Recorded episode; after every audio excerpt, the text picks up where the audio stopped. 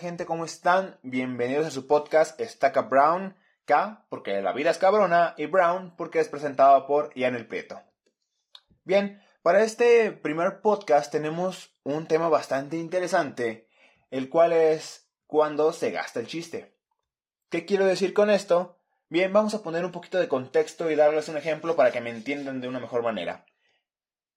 ¿Nunca les ha pasado que les cuentan un chiste que es tan bueno que neta los hizo cagarse de risa, los hizo retorcerse de la pinche risa y hasta se empezaron a atragantar con su propia saliva porque no se podían dejar de reír?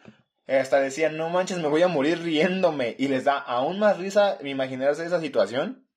Pues bien, después te vuelven a contar ese mismo chiste. Y aún te hace reír bastante. Neta, te ríes de tal manera que dices, no manches, esto nunca me va a hartar, es el mejor chiste que me han dicho en mi santa vida. Pero tiempo después vuelves a escuchar ese chiste y ya te saca tal vez una risa incómoda. También todavía dices, está bueno, pero ya, vato, cámbiale, dite, échate otro chiste, porfa. Y bueno, ahí queda. Y luego, lo vuelves a escuchar. ¿Y sabes qué? Ahora ya ni siquiera te provoca una risa incómoda. Ahora, neta, dices, esto ya me castró. Ya no quiero volver a escuchar ese mendigo chiste. ¿Cómo es que me pudo gustar este chiste? Estoy harto. Pues ahí es donde está mi punto. Cuando se gasta el chiste me refiero a cuando se gasta el encanto de las cosas. Cuando la gente abusa tanto de eso, de, ese, de esa película, de esa canción, de ese chiste, que su encanto desaparece completamente para ti. Y no es que las cosas se vuelvan malas en sí, sino que pues para ti ya es hasta castrante, hartante que escucharlo o verlo o lo que sea.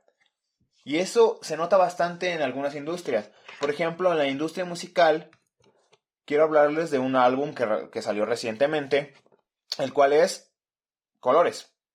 Es de J Balvin, un reggaetonero bastante famoso. Y no, no me voy a meter a si es bueno o malo o lo que sea el reggaetón. Ese no es el punto aquí. El punto es que antes las disqueras para sacar sus, o promocionar sus, sus, sus álbumes sacaban lo que se le llamaba un single, o se le llama un single más bien. Un single es una canción que es parte del álbum o que incluso da nombre al álbum y pues así se promocionaban, la ponían en cualquier lado, la ponían en la televisión, la radio, etc. Y así promocionaban pues el álbum para venderlo después como un todo, como un ente donde había 10 o 11 canciones, pero el único que se había liberado aparte era el single. Pues en este caso, el álbum se llama Colores, pero las canciones las dosificaron y las sacaron todas individualmente. Por ejemplo, primero sacaron morado, después sacaron azul, después rojo y así. Un mes sacaron morado, un mes sacaron azul y ese fue el método por el cual hicieron que el álbum pues se mantuviera bastante relevante durante casi todo el año. De verdad, las canciones se escuchan hasta este momento y ya estamos casi en septiembre. Y ese álbum salió, se supone, en, a inicios de año. Pero es una manera diferente en la cual las personas eh, escuchaban la canción y después salía otra y otra y otra en diferentes periodos de tiempo.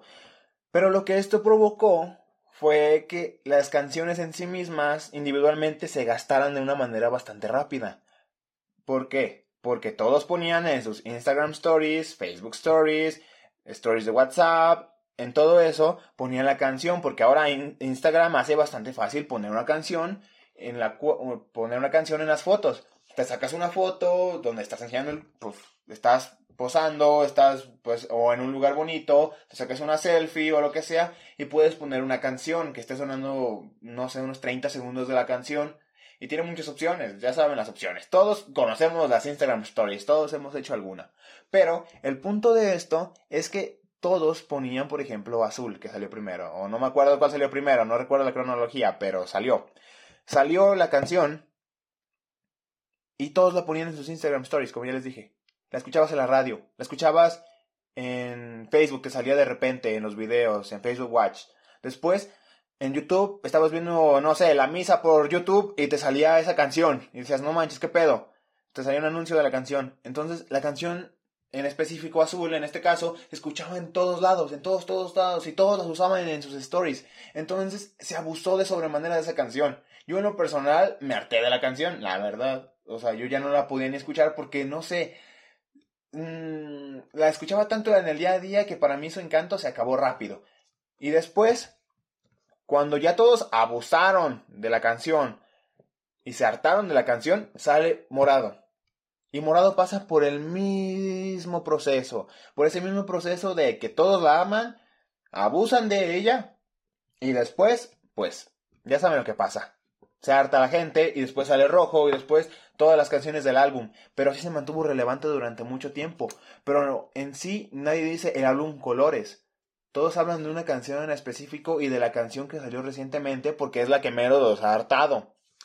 Entonces no era como antes que y no, no digo que antes era mejor, pero es diferente. Antes, como ya les dije, salía el single. Y todos escuchaban el single. Lo escuchaban un tiempito, pero a, las pocas semanas salía el álbum. Y en el álbum había un chingo de canciones para poder escoger entre todas ellas. Y todos teníamos un gusto diferente. Por lo tanto, ibas a escuchar una variedad de canciones. Y en esa variedad de canciones, pues ya no trataba tanto escucharlas.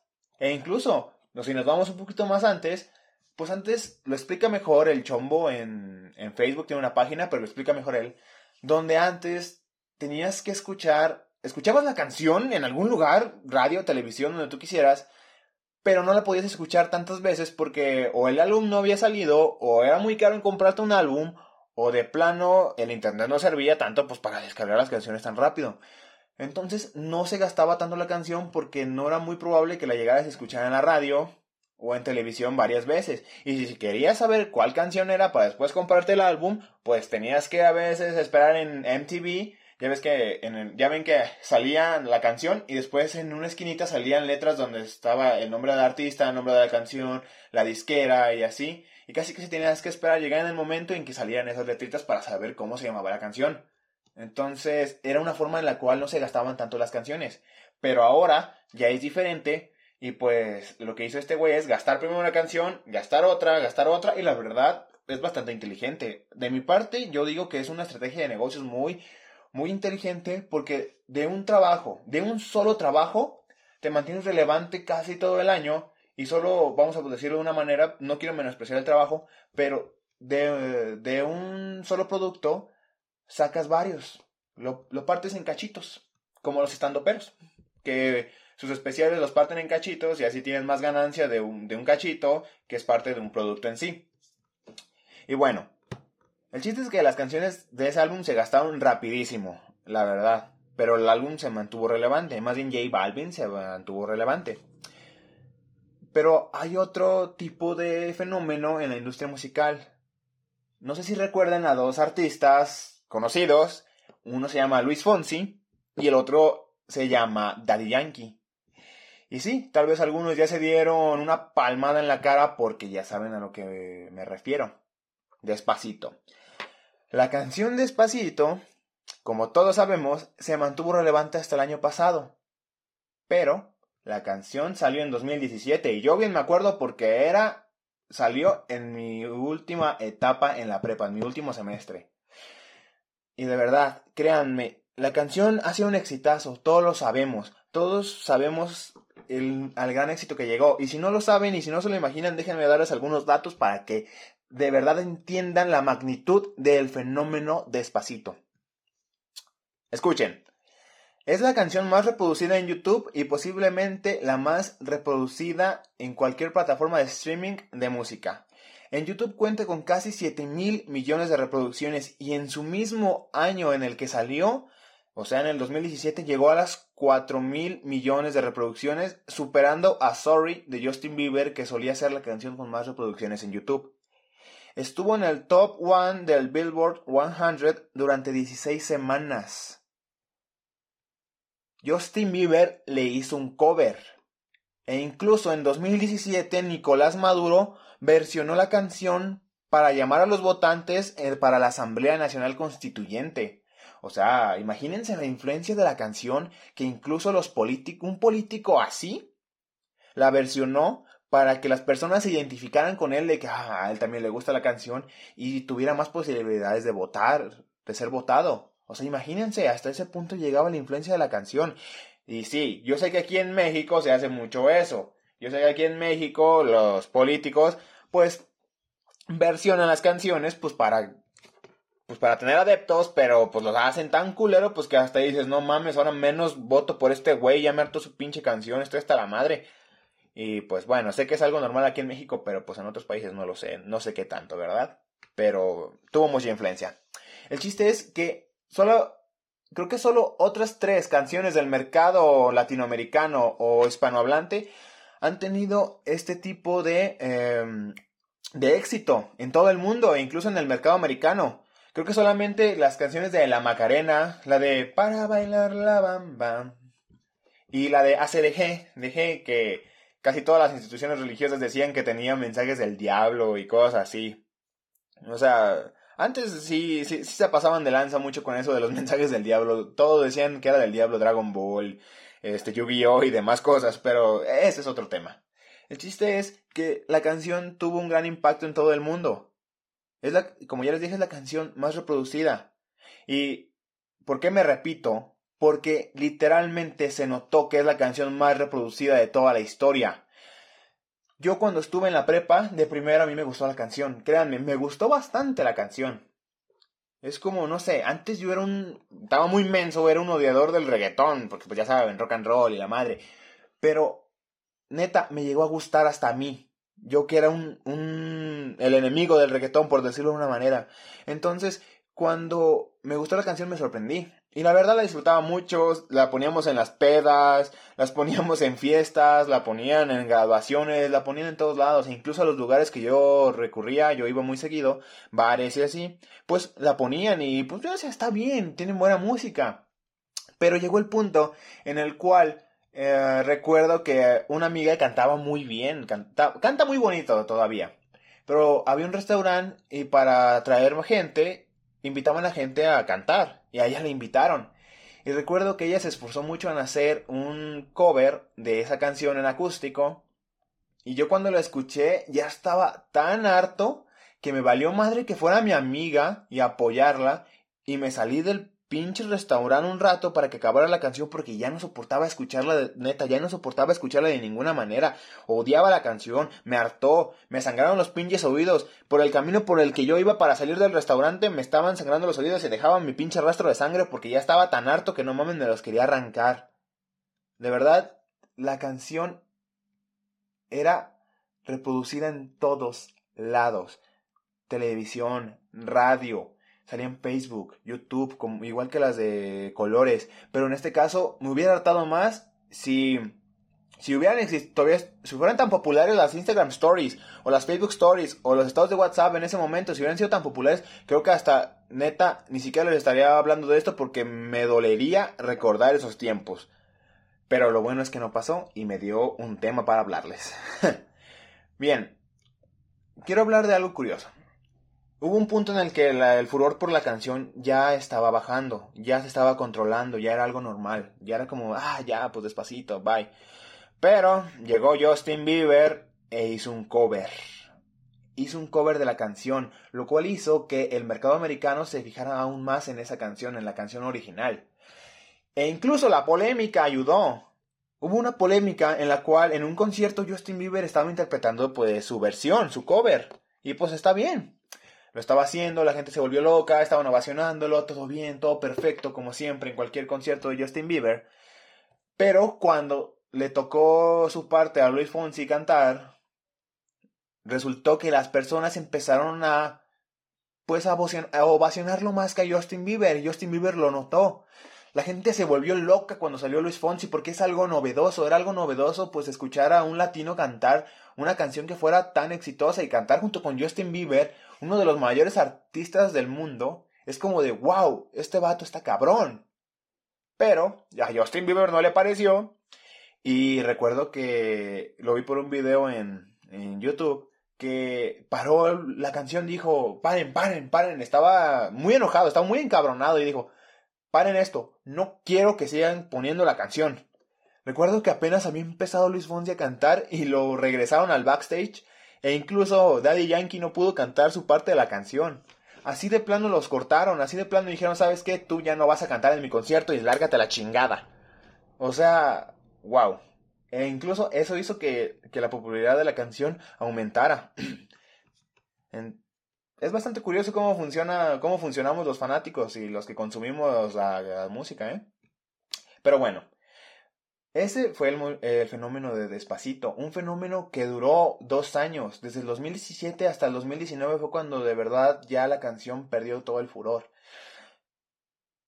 Y ese es un fenómeno que duró y que tardó en desgastarse. Ahora vamos a hablar de otro fenómeno que más que tardar en desgastarse, las personas están empezando a ver que no es tan especial como lo pensamos de primera mano. ¿Cuál es? Pues miren, vamos a hablar del universo cinematográfico de Marvel. Y sí, un sector de ustedes dijo, ay, otro cabrón hablando de Marvel. Y hay otro sector el cual dice, a huevo, va a hablar de Marvel.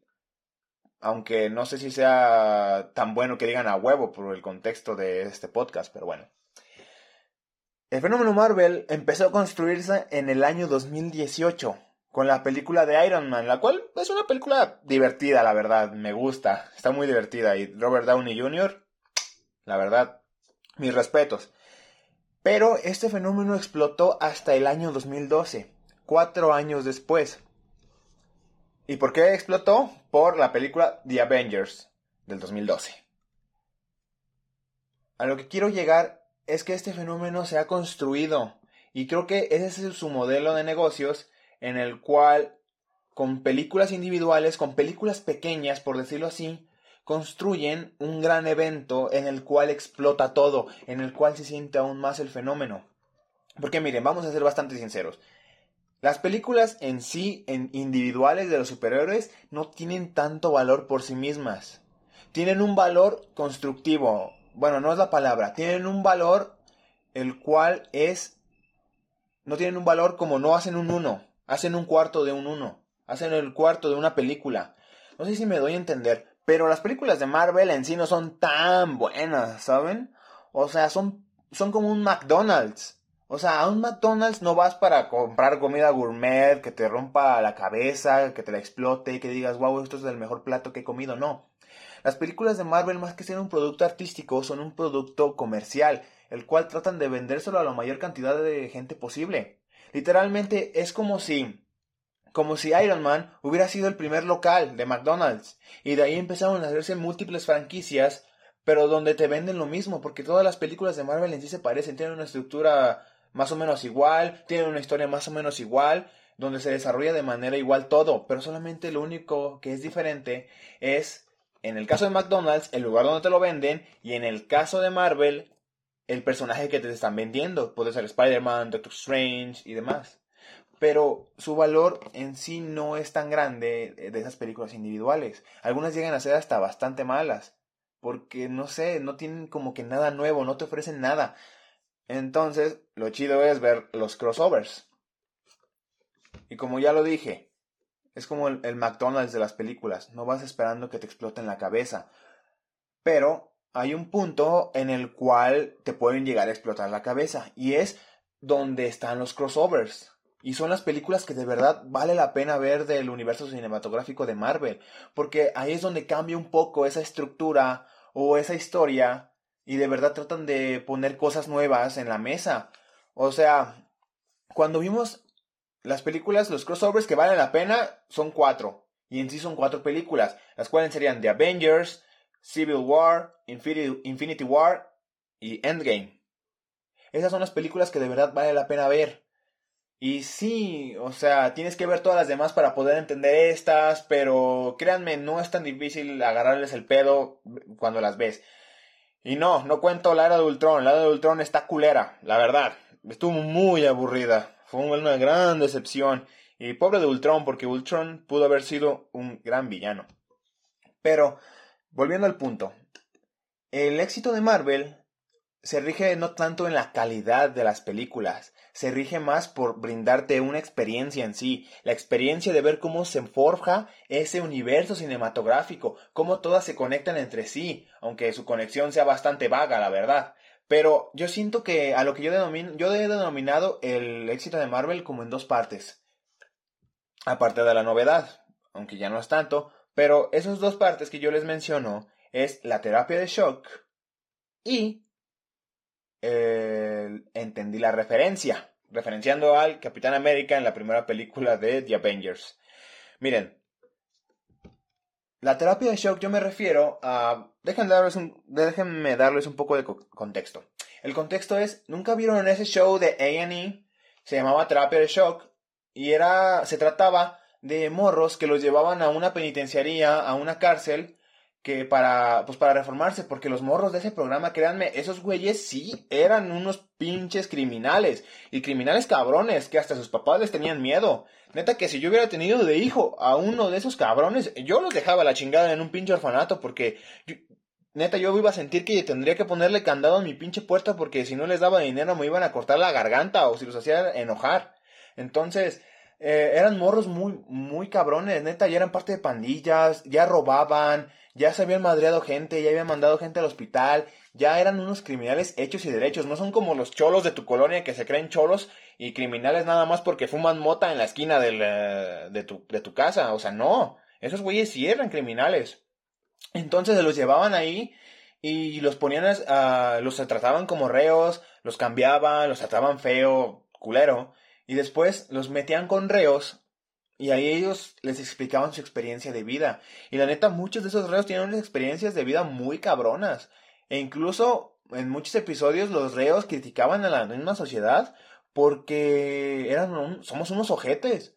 O sea, cuando alguien sale de la cárcel ya lo tachamos de, un, de, de la peor mierda, de la peor escoria, porque estuvo en la cárcel y que por algo estuvo en la cárcel. Y tal vez en la cárcel sí aprendió su lección y salió de la cárcel, tal vez no voy a decir reformado, pero con ganas de salir adelante de una buena manera y las personas no les damos ese, ese beneficio de la duda.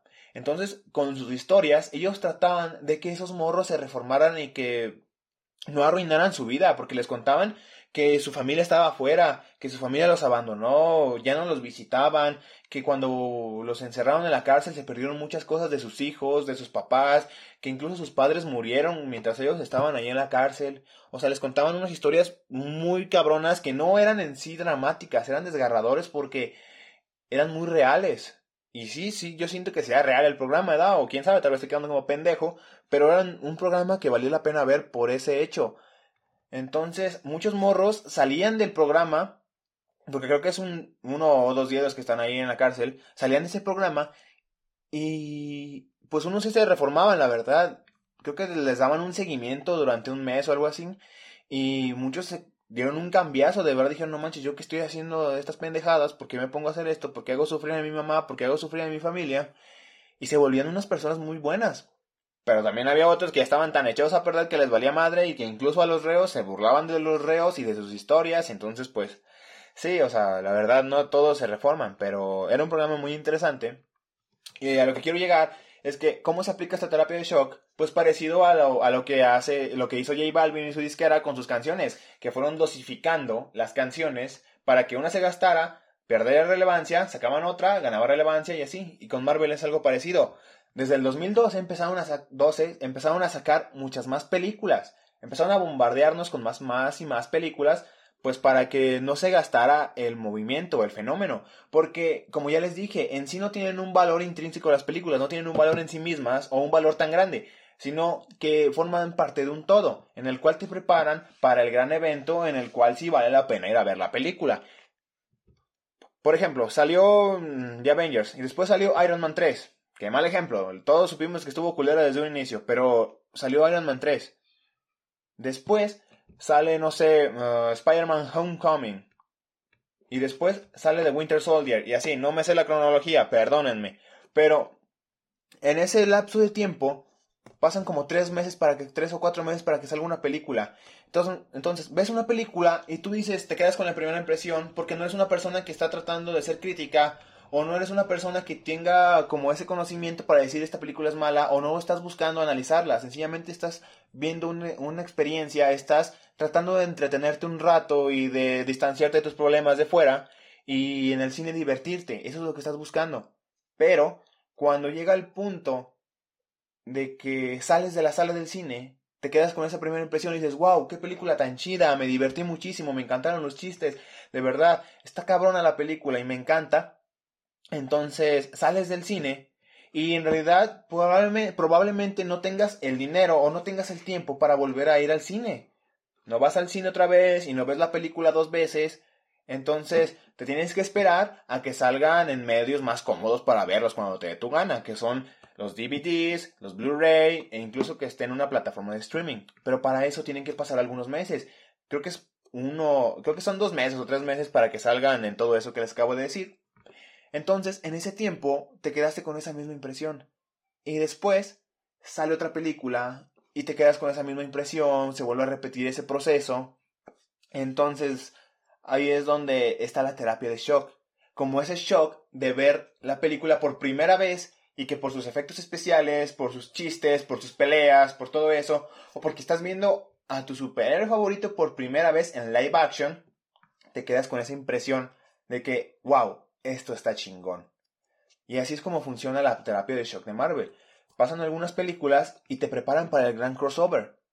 Y ahí es donde sale la gente mamadora, la neta, que nunca ha visto una película de Marvel, pero que por la curiosidad, porque todos están hablando de esto, van a ver, eh, van a ver la película. Y la verdad, por mí, perfecto. No soy de los que dicen, nada, que putas falsas, que sabe que por mí mejor denos dinero, denle dinero a la productora para que siga teniendo ganas de hacer más películas porque les está dando dinero, la verdad, por mí perfecto. Pero el chiste es que en el crossover, miren, en los, en los cómics, cada año, cada verano, hay un evento en el cual, este, una historia donde se juntan todos los superhéroes, todos, todos los superhéroes del universo Marvel. Y es una amenaza en la cual tienen que participar todos, tanto héroes como villanos. Entonces, esos cómics normalmente tienen un chingo de, de ventas.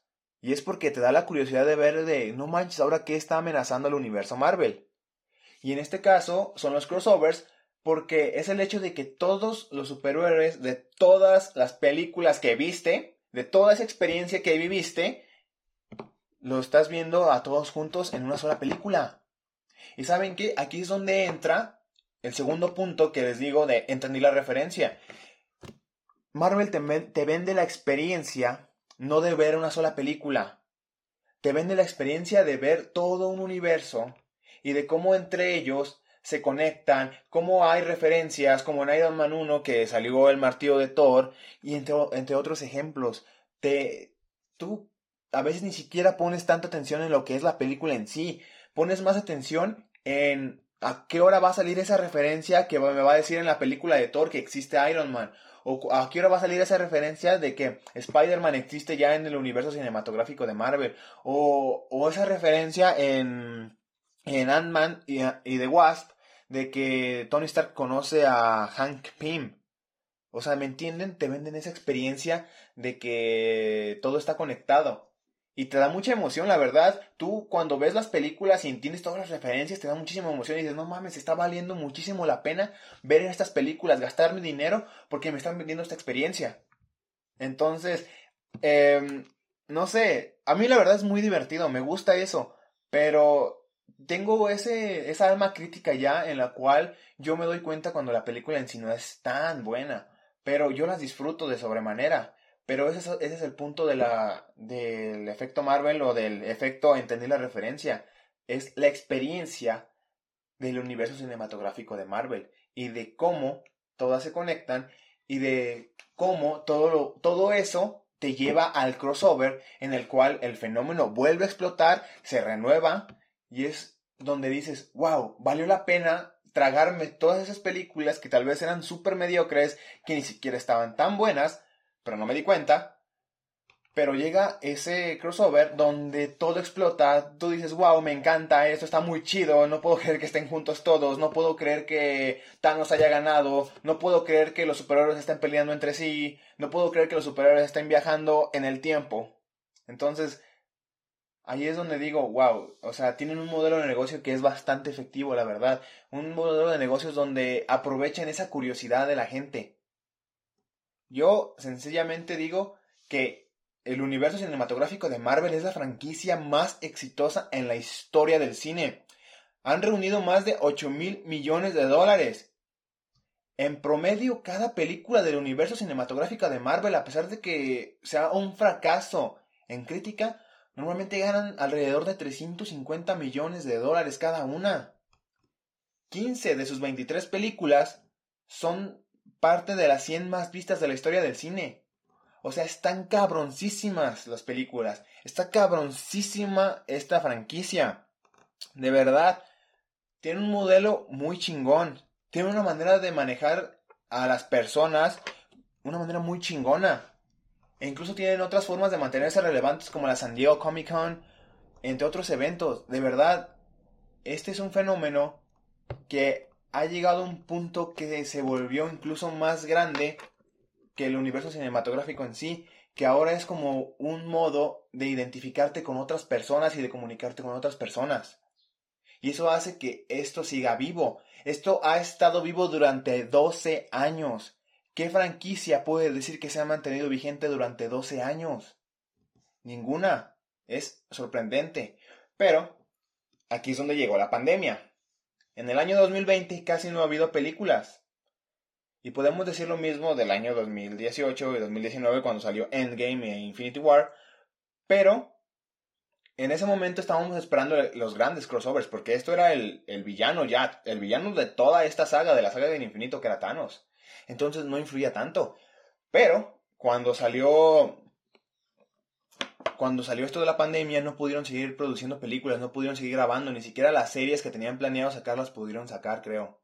Entonces, el punto es que esa terapia de shock ya no ha funcionado tanto. Empezó con Spider-Man Far From Home, pero pues, o sea, después de eso no salió otra película. Se suponía que iba a ser Black Widow o no recuerdo. Pero el calendario de Marvel se ha, se ha visto obligado a, pues, a reformularse. Entonces, como ya no hay películas y los fans de Marvel pues siempre quieren más, más y más, porque sí quieren, siempre quieren más, más y más, empiezan a ver las películas de nuevo, empiezan a, a verlas una, dos, tres veces otra vez. Y muchos de ellos se han empezado a dar cuenta de que no están tan buenas.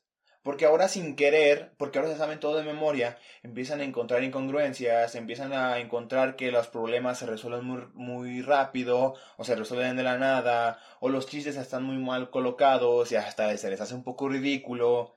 Entonces llega el punto en el que de plano no ya no puedes ver las películas de la misma manera y no las disfrutas de la misma manera porque ya te diste cuenta de todo lo malo que tienen, aunque sea de manera inconsciente o no lo querías hacer. Porque al menos yo tengo que apagar como ese sentido crítico para poder ver una película de Marvel y poder disfrutarla al 100%. Y eso es lo que pasa ahorita con lo de la pandemia. Todos están empezando a ver las películas de nuevo y se están empezando a dar cuenta de que no están tan chidas. Y como el fenómeno Marvel no ha seguido y se ha apagado un poco porque pues no hay eventos y no hay nada con el cual se pueda mantener que no sean las películas, entonces, y ya ni siquiera hay películas tampoco, entonces el fenómeno empieza a caer y a caer y a caer y mucha gente está empezando a hartarse. Porque sencillamente ya no es lo mismo. Y ya no es lo mismo, no tanto porque Marvel no haya tratado de, de mantenerlo vivo, sino porque no se ha dado la oportunidad y pues las personas somos muy consumistas. Literalmente todos somos unos consumistas y queremos más, más y más. Y no importa qué tan malo pueda llegar a ser eso que nos están ofreciendo las industrias. Nosotros nos lo vamos a terminar tragando porque nos están dando algo que queríamos o incluso que no sabíamos que queríamos. Por, la verdad, a lo que quiero llegar es cuando se gasta el chiste, cuando se gasta el encanto de las cosas, a veces ni siquiera es tanto un problema de las, de las industrias, de la música, del cine o de las series incluso. También es parte en culpa nuestra por querer a cada rato tener algo, porque a cada rato queremos ver algo nuevo, a cada rato queremos tener algo que no teníamos, a cada rato queremos tener más, más y más, queremos consumir más, más y más, y las y las industrias están aprovechando eso. Y cuando se dieron cuenta de que en realidad ni siquiera nos fijamos en lo que nos están vendiendo, que ni siquiera exigimos una mayor calidad, que tan solo con que nos complazcan ciertos aspectos, con eso estamos bien, entonces ahí es donde entra el punto de que ellos se van a aprovechar siempre de eso, de ese consumismo, de, de esas ganas de tener, pero no de tener calidad, sino de tener, tener, tener y tener. Las personas nos hemos vuelto muy consumistas. Y no voy a decir que es culpa del capitalismo ni nada, que tal vez sí, pero es el sistema que más nos ha funcionado y más prosperidad ha traído. Sin embargo, el problema es que también nos ha, hecho unas máquinas de consumir y las industrias lo saben. Y así es como se gasta el chiste, cuando nada es especial y todo está dentro de un mismo molde. Y pues muchas gracias por escuchar este primer podcast. Espero haberlo hecho bien. Si me están escuchando por YouTube, este, suscríbanse, compártanlo, denle like. Yo hago esto por diversión, pero si lo escucha mucha más gente, pues qué mejor. Y si me están escuchando por Spotify, eh, síganme para seguir trayéndoles temas interesantes o tratar de traerles temas interesantes. Y nada más, yo soy Ian El Prieto y esto fue Stacka Brown.